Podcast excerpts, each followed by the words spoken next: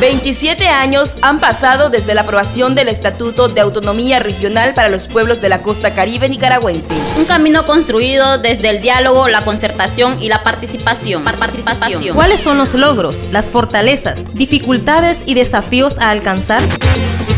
Celebremos este 25 de noviembre el quinto simposio de autonomía regional. regional. Alcanzando el sueño, logros y desafíos de la autonomía. El simposio permitirá la reflexión crítica, activa y propositiva, articulando los intereses, demandas y aspiraciones por el buen vivir de los pueblos. Asimismo, se profundizará y consolidará la institucionalidad y el marco jurídico de la autonomía regional, fortaleciendo sus capacidades de responder a las aspiraciones de los pueblos del Caribe nicaragüense en la Bluefields Indians and Caribbean University Bicu. Quinto Simposio de Autonomía. Alcanzando el sueño autonómico, garantizamos nuestra autodeterminación.